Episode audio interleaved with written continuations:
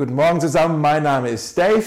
Ich freue mich, dass du heute hier beim Gottesdienst mit dabei bist und ich möchte gleich einsteigen und heute eine Geschichte, eine kurze Geschichte erzählen. Wir schreiben das Jahr 1955. Äh, da lebte in Kansas in Amerika lebte eine Frau, die hieß Elizabeth Hanson.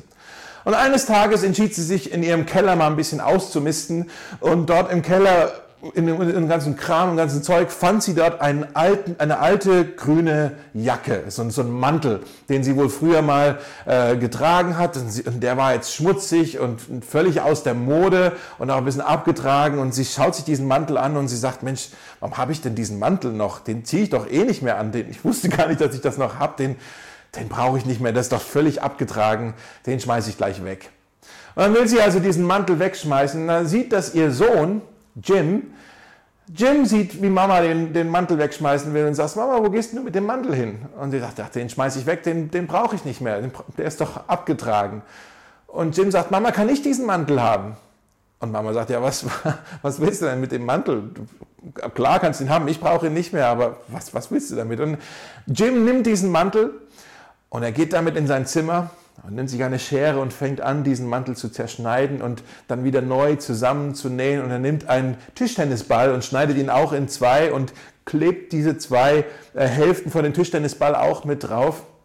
Und dieser alte, abgetragene grüne Mantel ähm, hat dann etwas später einen Oscar gewonnen, hatte einen Radiohit, hatte eine TV-Serie, die über mehrere Jahrzehnte lief und hatte eine Liebesaffäre mit dem schönsten Schweinchen auf dem ganzen Planeten. In den Händen von Jim Henson, von dem Sohn, wurde dieser alte, abgetragene grüne Mantel zu Kermit dem Frosch. Kermit dem Frosch, den kennt er, oder? Also Jim Henson hatte eine, eine Fähigkeit, in diesem äh, alten, abgetragenen grünen Mantel etwas zu sehen, was noch nicht da war. Er konnte über das, was jetzt da war, hinwegsehen und das Potenzial entdecken. Er konnte voraussehen und, und sah, was möglich war. Und er konnte etwas Neues kreieren, etwas Neues schaffen. Und genau das ist es, was auch Jesus mit jedem von uns vorhat, was er mit uns tun möchte. Er möchte etwas Neues in unserem Leben tun. Wir fangen heute eine neue Predigtreihe an und die nennen wir Waymaker. Waymaker, ja. Also für die nächsten sechs Wochen wollen wir uns anschauen, die, wollen uns die Wege von Jesus anschauen und wie er Wege schafft und Wege baut. Für die nächsten sechs Wochen schauen wir uns sechs verschiedene Geschichten an aus der Bibel, wo Personen, die völlig unterschiedlich voneinander waren, äh, ein Erlebnis, eine Begegnung hatten mit Jesus. Und wie gesagt, die waren alle völlig verschieden. Keine Copy-Paste-Stories, die waren alle völlig anders, diese Leute. Aber was sie gemeinsam hatten, ist, dass sie alle eine so eine Art innerliche Barriere hatten. Irgendetwas, was sie zurückgehalten hat von Jesus, wo sie gesagt haben, ah, ich bin eigentlich auch so eine abgetragene, so ein abgetragener grüner Mantel. Ich, ah, was, was ist noch mit mir so, ja? Und, und sie hatten alle so eine Barriere. Und was wir in jeder Geschichte sehen werden, ist, dass Jesus eine Brücke geschlagen hat über diese Barriere hinweg hin zu ihrem Herz. Also wir wollen uns sechs Geschichten anschauen und wollen uns ganz bewusst auch anschauen, wo sind hier die Barrieren und welche Brücken hat Jesus gebaut. Ich weiß nicht, ob dir das schon mal aufgefallen ist. So, die Menschen in unserem Umfeld in, in Berlin, die haben auch alle irgendeine Barriere oder irgendeinen Grund, warum sie denn nicht an Gott glauben oder nicht an Jesus glauben, so wie wir das tun. Ja? Äh, das ist nicht immer der gleiche Grund und nicht die gleiche Barriere. Das ist völlig unterschiedlich. Äh, deine Freunde, deine Kollegen, deine Nachbarn. Der eine, der sagt vielleicht, ich, ich kann das nicht glauben. Ja, ich, ich kann das nicht. Ich habe mir die Argumente angeschaut und für den Glauben und so. Das macht für mich keinen Sinn. Ich kann das nicht glauben. Der, der nächste sagt vielleicht, ich will das nicht glauben. Das ist ein Unterschied. Jemand sagt, er will das nicht glauben, ich, ich will nicht an einen Gott glauben, der Punkt, Punkt, Punkt, Punkt, Punkt. Ja, was auch immer. Ich will das nicht glauben. Der, der dritte sagt vielleicht, ich kann das nicht mehr glauben. Das ist auch wieder was anderes. Jemand, der sagt, ich kann das nicht mehr glauben, der, der hat das vielleicht mal geglaubt, aber äh, vielleicht hat er irgendeinen Schmerz erfahren, irgendetwas total Unangenehmes. Und er sagt, ja, ich weiß nicht, ob ich das noch glauben kann. Das, hm. Auch wieder anders. Und, und der vierte, der kommt und sagt, ja, ich, ich will aber nicht an das glauben, an das die glauben. Ich will doch nicht zu denen dazugehören, zu den Frommen, zu den Christen. Nee, sorry, das, das kann ich nicht. Ja? Und so weiter und so weiter. Es gibt so viele unterschiedliche Gründe, warum Menschen es schwerfällt, an Gott zu glauben oder warum sie vielleicht eine Barriere haben, über die sie nicht hinwegkommen. Keiner mag es, in eine Schublade gepackt zu werden. Keiner möchte einfach nur in einer Box sein. Ja, das, das sollten wir nicht tun. Wir können nicht einfach alle in eine Schublade schmeißen. Menschen sind so unterschiedlich. Wenn wir alle in eine Schublade stecken, das führt nur zu Problemen. Da musst du nur den Fernseher anmachen und die Nachrichten schauen. Das haben wir in der letzten Woche genug gesehen, was da passiert, wenn wir Menschen in eine Schublade stecken. Jesus hat nie Menschen in eine Schublade gesteckt. Er hat keine Boxen gehabt, in die er Menschen reingetan hat. Er hat immer den Menschen, den Einzelnen in seiner Würde und in seinem Wert gesehen und ist ihm so begegnet. Ähm, und er hat auch immer es geschafft, ein, eine Brücke zu bauen zu ihrem Herz hin. Er war wirklich ein Waymaker. Er hat Wege geschaffen zu den Menschen hin. Und wir wollen uns also jetzt auf eine Reise machen. Ich glaube, eine Sache, die wir, die wir hoffentlich entdecken werden, ist, Jesus ist der Weg zum Vater, aber es gibt tausend Wege zu Jesus. Jesus ist der Weg zum Vater, aber es gibt tausend Wege zu Jesus und Jesus liebt es, mit jedem Menschen eine ganz persönliche Geschichte zu schreiben. Und wir wollen uns also auf die Reise machen und diesen Jesus, den Waymaker, den Wegebner, den Wegbereiter, den wollen wir gemeinsam entdecken. Und mein Gebet für dich, für uns, für uns alle ist, dass wir lernen in dieser Zeit, dass wir lernen von Jesus, was es heißt, wirklich Menschen der Gnade zu sein. Das ist unser Herz für Mosaik. Wir wollen eine Gemeinde sein, die, wo Gnade gelebt wird. Wie geht das? Von Jesus können wir da lernen. Heute steigen wir ein in Lukas 19 mit der ersten Geschichte. Und Lukas 19, das ist etwa, etwa zehn Tage, bevor Jesus am Kreuz sterben würde. Jesus wusste, was auf ihn zukommt. Meine Frage an dich ist, wenn du wüsstest, dass du nur noch zehn Tage zu leben hast, wie würdest du die letzten zehn Tage deines Lebens verbringen? wenn du nur noch zehn Tage hast, was würdest du tun? Mit was würdest du deine Tage füllen?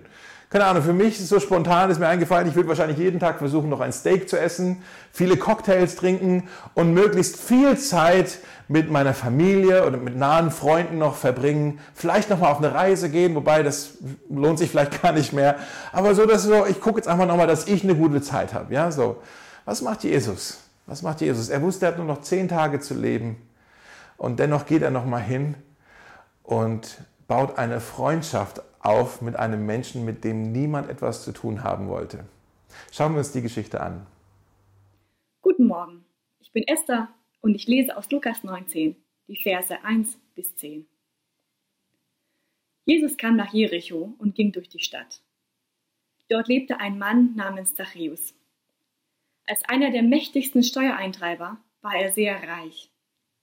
Zachäus hatte versucht, einen Blick auf Jesus zu werfen, aber er war zu klein, um über die Menge hinwegschauen zu können. Deshalb lief er voraus und kletterte auf einen Maulbeerfeigenbaum am Wegrand, um Jesus von dort aus vorübergehen zu sehen. Als Jesus kam, blickte er zu Zachäus hinauf und rief ihn beim Namen. Zachäus, sagte er, komm schnell herunter, denn ich muss heute Gast in deinem Haus sein. Zachäus kletterte so schnell er konnte hinunter und geleitete Jesus voller Aufregung und Freude in sein Haus. Doch den Leuten in der Menge gefiel das nicht. Bei einem berüchtigten Sünder kehrte als Gast ein, murrten sie. Währenddessen stellte Zachäus sich vor den Herrn hin und sagte, Herr, ich werde die Hälfte meines Reichtums den Armen geben, und wenn ich die Leute bei der Steuer betrogen habe, werde ich es ihnen vierfach erstatten. Jesus erwiderte, Heute hat dieses Haus Rettung gefunden denn auch dieser Mann ist Abrahams Sohn. Der Menschensohn ist nämlich gekommen, um Verlorene zu suchen und zu retten. Der Titel von dieser Predigt heute ist Versteckt und gefunden. Versteckt und gefunden, wie bei dem Kinderspiel. Und diese Geschichte, die hat so ein bisschen was von diesem Versteckenspielen, oder? Da ist ja dieser Steuereintreiber, der packt sich seinen Mantel, zieht ihn ein bisschen hoch und rennt die Straße herunter und versteckt sich dort in einem Baum. Und wenig später kommt der Rabbi vorbei, Jesus. Und er sieht ihn in dem Baum Baum und findet ihn in diesem Baum versteckt. und gefunden. Das ist der, das Thema von der Predigt heute. Ähm, wenn wir diese Geschichte wirklich verstehen wollen, dann müssen wir uns diese Person Zachäus noch mal ein bisschen genauer anschauen. Wer war denn dieser Zachäus überhaupt? Äh, schauen wir noch mal hier Vers 2. Da steht, dort lebte ein Mann namens Zachäus, dort in Jericho. Und als einer der mächtigsten Steuereintreiber war er sehr reich. Okay, ich weiß nicht, ob du viele Leute kennst, die sehr gerne und fröhlich immer ihre Steuern zahlen. Ich glaube, die meisten von uns, die machen das halt, ja, müssen wir halt machen. Es ist nicht so, dass uns das jetzt Freude macht, aber wir wissen, das ist Teil dieses Systems, da gehören wir dazu. Das System ist nicht perfekt, aber es dient uns im Großen und Ganzen ganz gut und deshalb zahlen wir jetzt halt unsere Steuern sozusagen, ja. Der Unterschied zwischen uns und den Menschen damals war, dass uns unser System eigentlich einigermaßen gut dient. Damals hat das System den Menschen überhaupt nicht gedient. Das hat die Menschen ausgebeutet. Jeder Cent, der an Steuern gezahlt wurde, wurde nicht gezahlt an die Allgemeinheit, sondern wanderte nach Rom zum Cäsar. Ja? Das System war also äh, ein, ein System der, der Ausbeutung. Ja? Die, die Römer, die haben ja das, äh, das Land eingenommen und äh, sie waren sehr gewaltsam und auch sehr äh, ja, grausam und äh, sie haben einen, eine Steuer verlangt von jedem Bürger des Landes. Und äh, das war nicht eine Steuer, wo man sagt, ja, okay, die macht ja eigentlich auch ein bisschen Sinn, sondern es war eine enorme Steuer, die völlig übertrieben war, ja, und Menschen wirklich in die Armut gezwungen hat. Und die Steuereintreiber, das waren dann die Menschen, die eben gucken mussten, dass die Kohle auch reinkommt. Das waren aber keine Römer. Die Steuereintreiber waren Menschen aus dem Volk. Das waren Juden, die für die Römer gearbeitet haben. Kein Wunder waren sie also so verhasst. Ja? Die Menschen haben gesagt, hey, was, was soll das? Warum, warum, warum hast du die Seite gewechselt? Du bist doch einer von uns. Warum arbeitest du jetzt für die Römer, für die, die uns hier so unterdrücken? Was soll das? Ja, und die wurden als Verräter gesehen. Und die Römer, die haben zu diesen Steuereintreibern gesagt, hey, uns ist eigentlich egal, wie viel Geld ihr einsammelt, solange nachher für uns die Quote stimmt. Also die Quote pro Bürger, die muss für uns stimmen. Und ob das für euch 25, 50, 75, 80 Prozent ist, äh, das könnt ihr so mit, eurem, mit euch selber klar machen eigentlich. Also wir kriegen die Quote und wenn ihr mehr übrig habt, wenn ihr mehr eingesammelt habt, das, was übrig bleibt, gehört euch. Ja, und die Steuereintreiber, die haben also dieses System gnadenlos ausgenutzt und nochmal einen ordentlichen Prozentsatz draufgehauen und viel mehr Steuern eingesammelt, als sie eigentlich an die Römer weitergeleitet haben und die sind dabei steinreich geworden. Sie haben sich einen grandiosen äh, Lebensstil leisten können, weil sie das, Volk, die, das eigene Volk so ausgenutzt haben. Kein Wunder waren sie also so verhasst. Ja? Ja, ihr seid Verräter, ihr seid unehrlich, ihr bereichert uns, euch hier an, an uns. Ja? Und, und Jericho war eigentlich auch eine, eine sehr reiche Stadt. Der äh, König Herodes, er hatte dort seinen Winterpalast. Das heißt, da waren auch viele Händler, die täglich eigentlich durch die Stadt durchgingen. In der Nähe von Jericho, da wachsen auch so Balsampflanzen.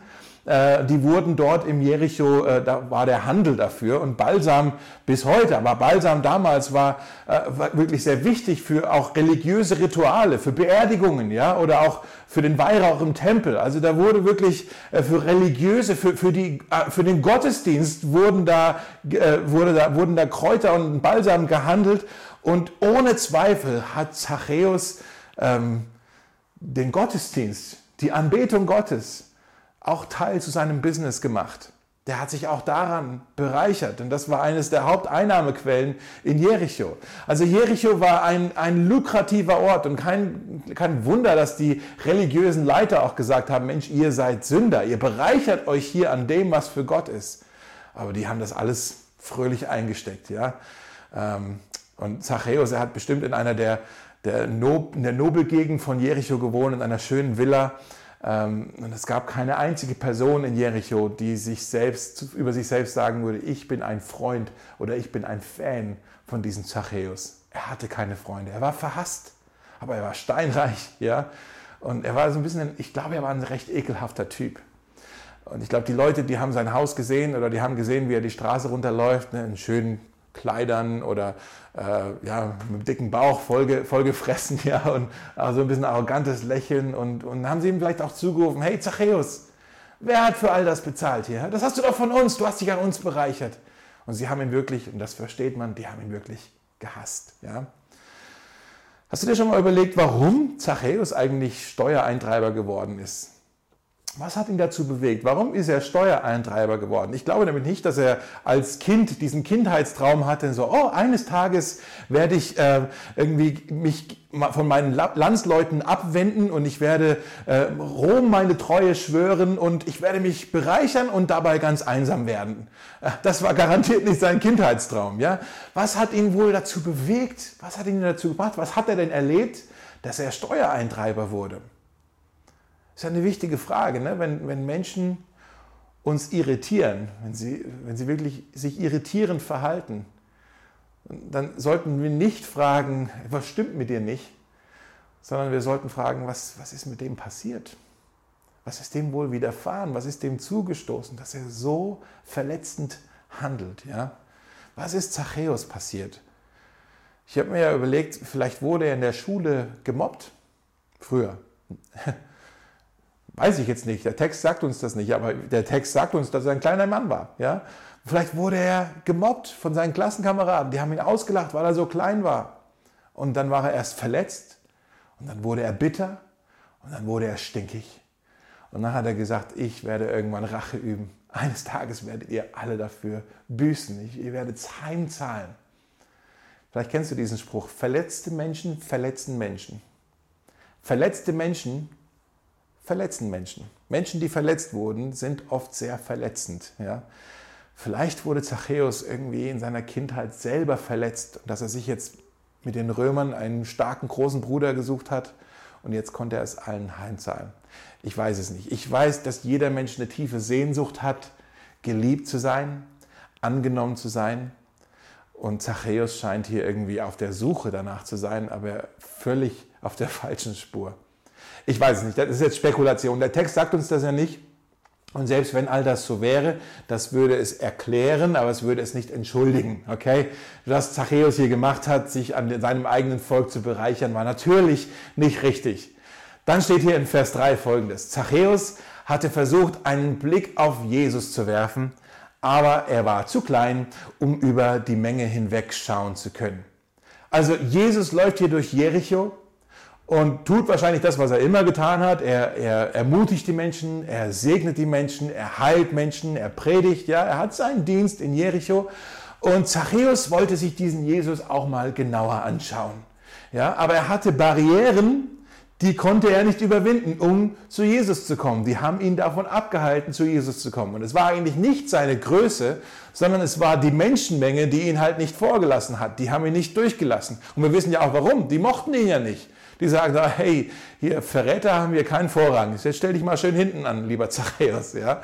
Und die haben ihn nicht durchgelassen. Manchmal hält einen eine Gruppe von Menschen, eine Menschenmenge, manchmal hält einen eine Menschenmenge davon ab, zu Jesus zu kommen.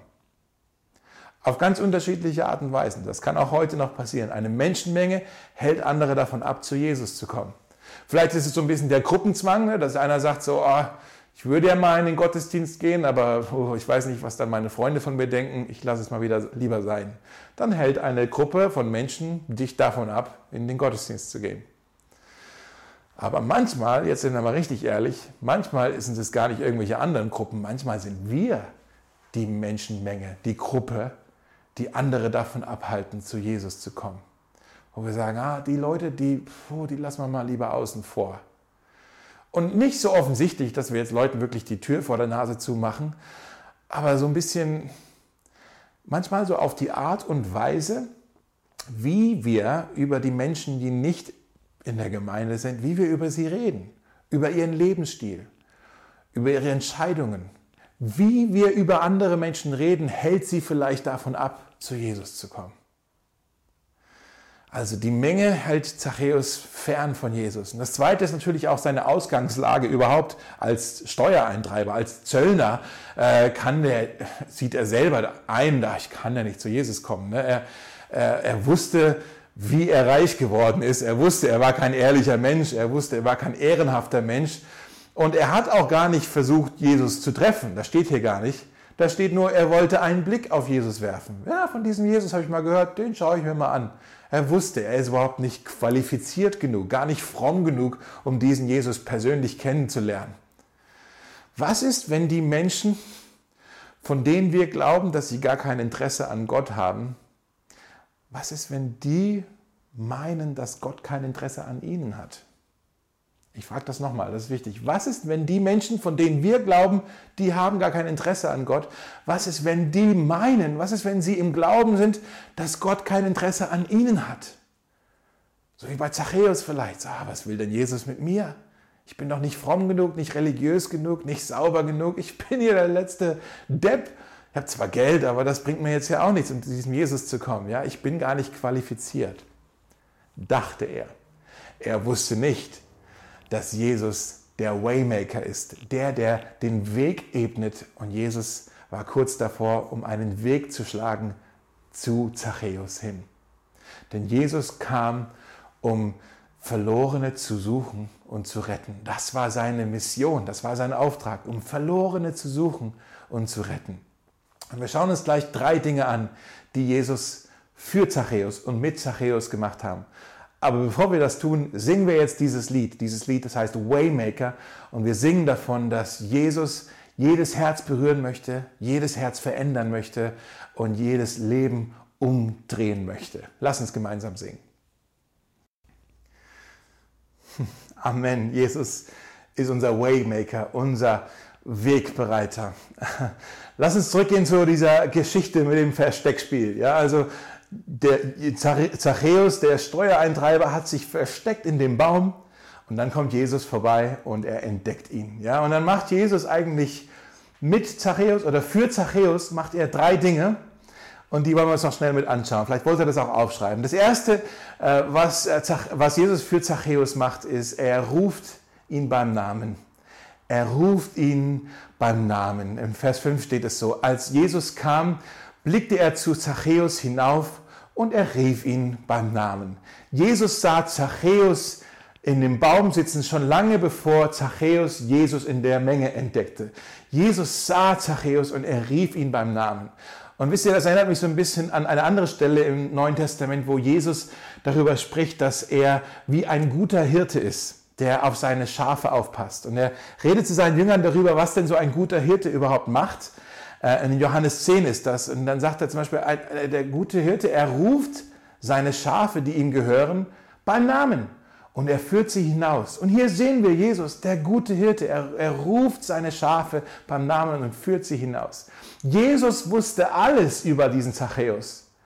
Und dennoch ruft er ihn beim Namen. Und dennoch ruft er ihn, dennoch ruft er ihn hinaus, dennoch führt er ihn hinaus, dennoch hat er so großes Erbarmen und so viel Barmherzigkeit für diesen Zachäus, obwohl er über ihn Bescheid wusste. Was für ein wunderbares Bild der Gnade Gottes, oder? Und dieses Bild, das äh, gilt auch für dich, das gilt auch für mich. Jesus weiß über dich Bescheid, er weiß alles über dich.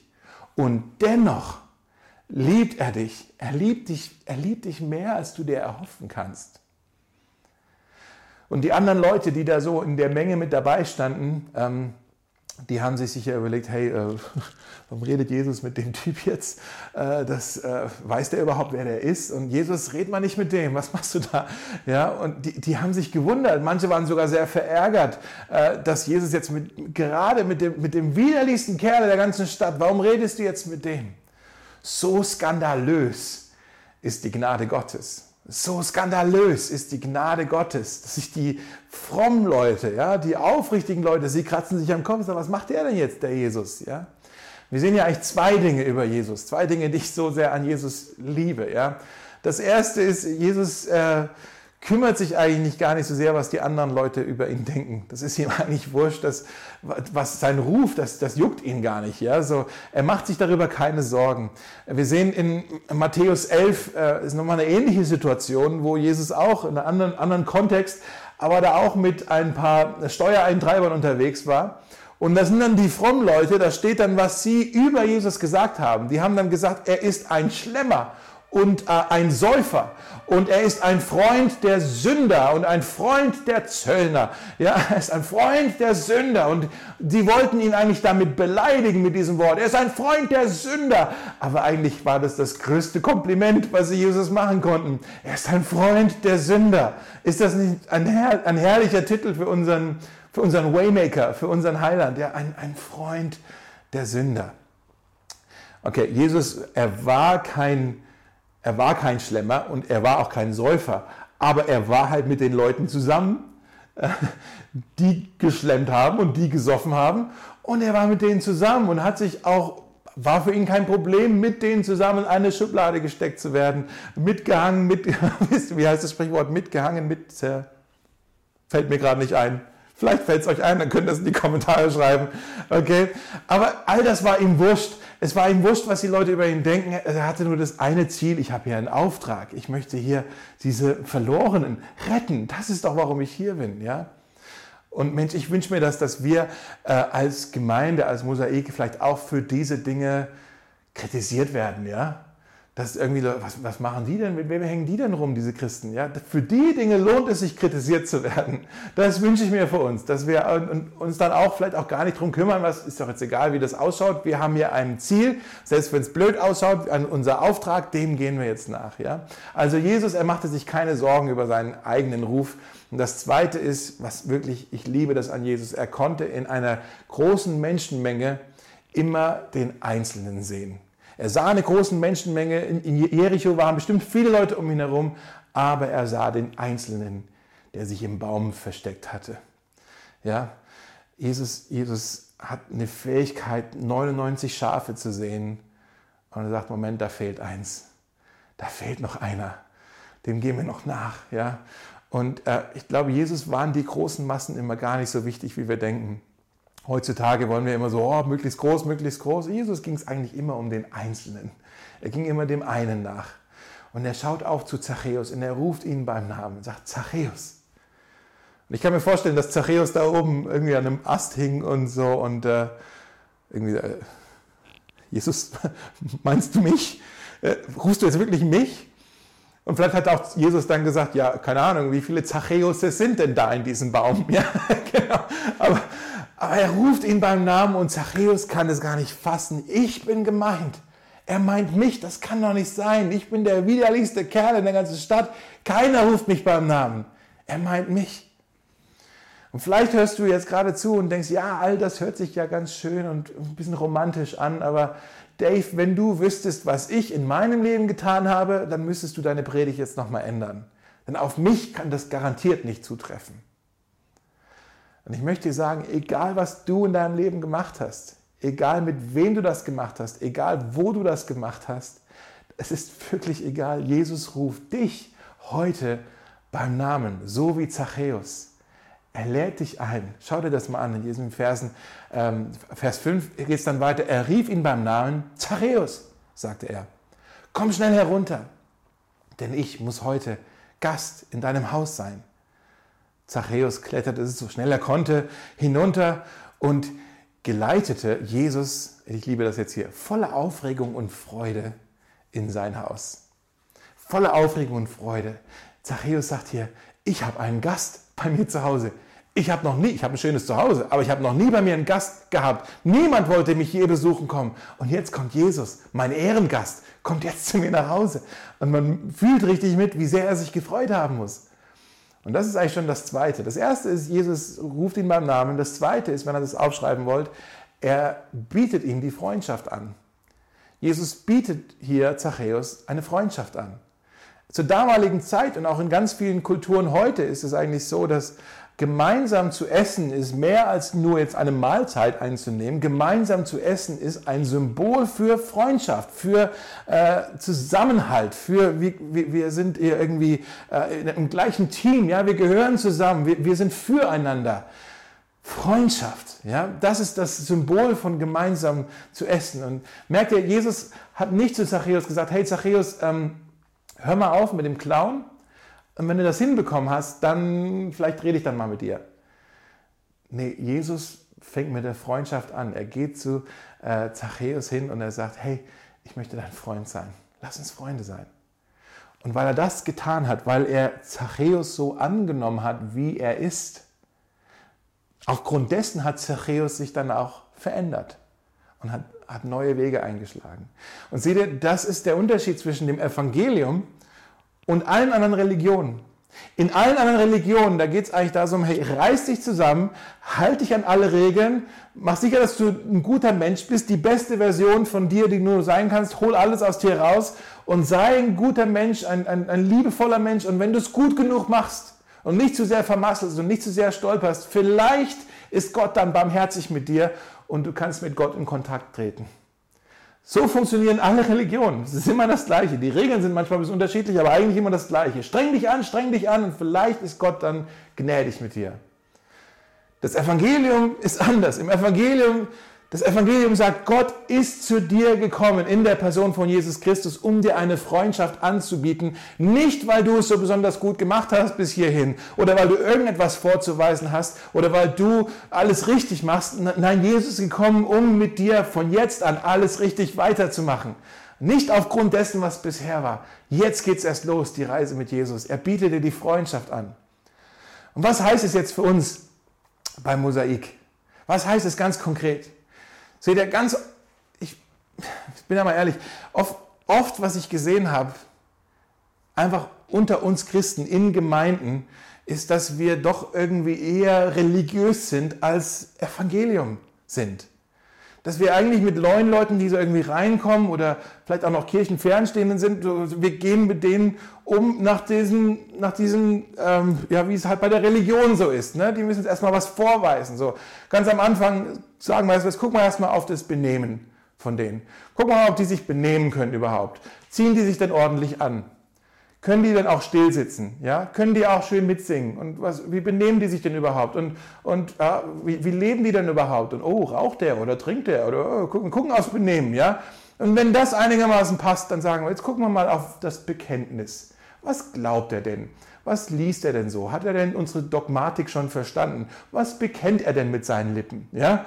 Und wenn dann das Benehmen für uns stimmt und das Bekenntnis für uns richtig ist, dann sagen wir, jetzt darfst du dazugehören, jetzt haben wir eine Beziehung miteinander, jetzt bist du Teil der Gemeinschaft. Benehmen, Bekenntnis, Beziehung. In dieser Reihenfolge. Und was wir bei Jesus sehen, nicht nur hier, sondern an ganz vielen Stellen im Evangelium, ist, dass er das erste und das dritte miteinander vertauscht. Und er fängt nicht mit dem Benehmen an, sondern er startet mit einer Freundschaft. Und er sagt, komm, lass uns Freundschaft haben. Ich möchte dich kennenlernen, du sollst mich kennenlernen. Lass uns eine Beziehung miteinander haben. Und in der Beziehung mit mir wirst du sehen, du kannst mir vertrauen. Du kannst an mich glauben. Du kannst meinen Wegen folgen. Du kannst bekennen, dass ich dein Herr bin. Das kommt dann als zweites, das ist nach wie vor zentral. Und dann sagt Jesus, ich möchte meinen Heiligen Geist in dich hineinpflanzen. Darüber hat Tobi letzte Woche gesprochen. Ich möchte meinen Heiligen Geist in dich hineinpflanzen und er wird dir helfen, dein Verhalten, dein, dein, dein Lebensstil so zu verändern, dass all die Dinge, die dich doch selber und deine Mitmenschen kaputt machen, dass du diese Dinge nicht mehr tun wirst, dass du frei bist davon. Du wirst ein neuer Mensch werden. Du wirst dich verändern. Benehmen ist ja eigentlich das falsche Wort. Veränderung wäre jetzt das bessere Wort, ja. Aber seht ihr, was ich meine? Jesus startet mit der Freundschaft. Du wirst, nie, du wirst es niemals schaffen, einen Feind für Christus zu gewinnen. Nur Freunde kannst du für Jesus gewinnen. Und du sagst vielleicht, ja, aber das heißt ja dann, dass ich das äh, für richtig halte, wie die so leben hat, hat Jesus das hier nicht, wenn er hier zu Zachäus nach Hause kommt, dann, dann hält er das ja für gut, wie Zachäus bisher war. Aber da steht eigentlich nirgends in dem Text, dass Jesus gesagt hat, hey Zachäus, übrigens sehr gut, wie du dein Volk ausgenommen hast und dich hier bereichert hast, sodass wir hier schön miteinander Abendessen können. Steht da eigentlich nirgends drin. Nur weil Jesus bei ihm zu Hause ist, heißt nicht, dass er das gut heißt, wie Zachäus bisher sein Leben gelebt hat. Okay? Jesus hat es irgendwie geschafft, sich mit Menschen anzufreunden, die völlig anders gelebt haben, als er sich das eigentlich für sie vorstellt. Und er hat dennoch es geschafft, eine Brücke zu ihrem Herzen zu bauen. Und das wollen wir auch schaffen. Wir werden, wir werden es, ähm, ich sag's mal so, ich habe ich hab noch nie einen Menschen kennengelernt, der Christ geworden ist, weil er kritisiert wurde für das, wie er gelebt hat. Ich habe sehr viele Menschen kennengelernt, die wurden Christen, weil sie geliebt wurden. Aber ich habe noch nie einen getroffen, der ist Christ geworden, weil er kritisiert wurde. Ja? Wir wollen lieben, so wie Jesus die Menschen geliebt hat. Das ist der Jesusweg. Das ist der Weg des Waymakers. Das heißt es, Freunde der Sünder zu sein. Ja? Jesus ist so äh, annehmend und so barmherzig, ähm, dass die Steuereintreiber und die ganzen Sünder von der damaligen Zeit, sie waren angezogen. Sie wollten zu ihm hin, so wie, so wie Schnaken irgendwie zum Licht hinfliegen wollen. Ja, so, so anziehend war das für, für sie. Und Jesus war aber gleichzeitig auch so barmherzig und so annehmend, ähm, dass die, ähm, dass die religiösen Leiter der damaligen Zeit äh, diese, ganze, diese ganze Gnade, von der Jesus sprach, völlig hinterfragten, bis zu dem Punkt, dass sie dann einfach nur noch schrien, kreuzigt ihn, kreuzigt ihn. Wir wollen diese Lehre hier nicht mehr hören, kreuzigt ihn, weg mit ihm. Jesus ist ein Freund der Sünder. Er bietet die Freundschaft an und er bietet dir auch heute eine Freundschaft an. Nicht aufgrund von deinem äh, tollen moralischen Lebenslauf, oder nicht aufgrund von dem, wie bisher du alles so toll für Jesus gemacht hast und wo du dich eingebracht hast und mitgearbeitet hast. Nee, es hat gar nichts mit dem zu tun, was du gemacht hast. Es hat alles mit ihm zu tun und dass er dich so liebt, so wie du bist. Es gibt einen äh, Autor, der heißt Brennan Manning, der war, ist mittlerweile verstorben, der war ein äh, Priester gewesen und er schreibt super ehrlich darüber, dass er eigentlich kein sehr guter Priester war. Und er schreibt über sein, seine Fehler und sein Stolpern und so weiter. Ein gutes Buch geschrieben, das heißt Größer als dein Herz. Ja, das kann ich nur empfehlen. Ähm, und da schreibt er folgendes, meine tiefste Erkenntnis über mich selber ist, dass ich von Jesus Christus zutiefst geliebt bin und nichts dafür getan habe, um es zu verdienen. Jesus liebte Zachäus so, wie er war, aber er liebte ihn zu sehr, dass er wollte, dass Zachäus so bleibt, wie er war. Er wollte ihn verändern. Er wollte, dass er rauskommt aus diesem Sumpf, in dem er drin steckt. Deshalb bietet er Zachäus nicht nur die Freundschaft an, er bringt ihm die Rettung gleich mit. Und das ist das Dritte, könnt ihr euch aufschreiben. Jesus er bringt die Rettung mit sich. Er bringt die Rettung mit sich. Die Menschen damals, die haben gedacht, Mensch, der Zachäus, der hat doch alles, was er braucht. Der ist steinreich. Aber es gab eine Sache, die hatte er noch nicht und die konnte er mit Geld sich auch nicht kaufen. Und das ist Gottes Geschenk des ewigen Lebens. Schauen wir uns die letzten Verse noch an hier. In Vers 8 geht es weiter. Zachäus trat, die sind beim Abendessen schon, ne? Zachäus äh, trat vor den Herrn und sagte zu ihm, Herr, die Hälfte meines Besitzes will ich den Armen geben. Und wenn ich von jemandem etwas erpresst habe, gebe ich ihm das Vierfache zurück. Da sagte Jesus zu Zachäus, der heutige Tag hat diesem Haus Rettung gebracht. Denn dieser Mann hat sich als wahrer Sohn Abrahams erwiesen. Der Menschensohn, jetzt redet er von sich selber, der Menschensohn ist nämlich gekommen, um Verlorene zu suchen und zu retten. Das war die Mission, der Auftrag von Jesus den Verlorenen nachzugehen. Und das ist auch der Auftrag von unserer Gemeinde. Wir existieren, um den Verlorenen nachzugehen. Ja? Und Jesus sagt, sagt hier aber, an diesem Tag, dieser Tag hat diesem Haus Rettung gebracht. Aber das ist jetzt sehr wichtig, dass wir das verstehen. Zachäus wurde gerettet. Er wurde befreit. Aber nicht, weil er hier ein Gelübde abgelegt hat und äh, irgendwie geschworen hat, sich zu verändern. Nein, er wurde gerettet, weil er Jesus angenommen hat. Wenn also Jesus jetzt hier sagt, hier, guck mal, da ist, da ist hier Rettung gekommen in dieses Haus, dann spricht er nicht davon, dass jetzt hier irgendwie der, der Zachäus was ganz Besonderes versprochen hat und das die Rettung herbeigebracht hat. Jesus weist hier nicht auf die Wurzel hin, er zeigt hier auf die Frucht. Er sagt, schaut mal, hier ist ein Zeichen dafür. Hier ist ein Zeichen dafür, dass die Rettung hierher gekommen ist. Vergangenheitsform. Die Rettung ist hergekommen. Hier ist ein Zeichen dafür, schaut mal, der Mann hat sich verändert. Das ist immer die Frucht der Errettung, die Frucht unseres Heils ist verändertes Leben, Lebensveränderung. Dieser Mann, sagt Jesus, hat sich als wahrer Sohn Abrahams erwiesen. Was heißt das? Er redet hier nicht nur von irgendeinem jüdischen Pass, so, oh, ich bin ja auch, Vater Abraham hat viele Kinder, ich gehöre ja auch dazu. Nein, Jesus sagt, guck mal, er ist ein wahrer Sohn Abraham, er, in, in geistlich gesehen, er ist ein, ein Sohn dieses, dieses Mann des Glaubens, er gehört jetzt da auch dazu, zu dieser Familie. Jesus sagt jetzt, Leute, könnt ihr das sehen? Dieser Mann hat sich verändert. Er ist nicht mehr derselbe. Er hat jetzt gezeigt, er ist ein Kind Gottes. Er ist nicht mehr der gleiche. Seht ihr hier die Frucht des Heils, die Frucht der Errettung. Das ist das, was Jesus, auf das, was Jesus hinweist. Hier ist Heilung, hier ist Rettung passiert. Hier ist in diesem Haus ist heute Rettung, Rettung gebracht worden. Sehen wir doch, der Mann hat sich verändert. Er weist also auf die Frucht hin. Okay, aber wenn das die Frucht ist, was ist dann die Wurzel? Was ist dann die Wurzel? Wie ist denn die Rettung in das Haus von Zachäus gekommen. Nun, Rettung, Rettung ist eine Person. Jesus. Sein Name im Hebräischen oder im Aramäischen ist Jeshua. Das heißt Rettung, Erlösung, Heil. Er ist unser Erlöser, er ist unser Heiland, er ist unser Retter. Warum ist Jesus unser Retter? Jesus hat Zachäus gefunden, als er auf einem Baum saß. Aber ein paar Tage später, zehn Tage später, sehen wir Jesus, wie er nicht auf einem Baum sitzt, sondern an einem Kreuz hängt. Und er wurde abgelehnt, er wurde ausgelacht, er wurde bespuckt, er wurde äh, verletzt, er wurde gekreuzigt. In 1. Petrus 2, Vers 24 steht, an seinem eigenen Körper hat er, Jesus, unsere Sünden an das Kreuz, an diesen Baum hinaufgetragen, damit wir für die Sünde tot sind und dann jetzt fortan für die Gerechtigkeit leben können, so wie Zachäus. Durch seine Wunden seid ihr geheilt worden, sagt Petrus.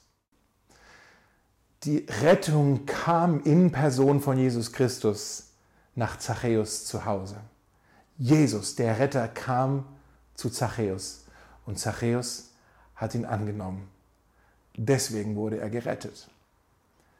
Und das erinnert mich so ein bisschen an einen Vers im allerletzten Buch der Bibel, im Buch der Offenbarung, Kapitel 3. Da sagt Jesus Folgendes, und vielleicht ist das genau das Wort, was er jetzt auch zu dir sagt. Er sagt, siehe, ich stehe vor der Tür und ich klopfe an. Wenn jemand mich rufen hört und die Tür öffnet, werde ich eintreten und wir werden in Freundschaft miteinander essen.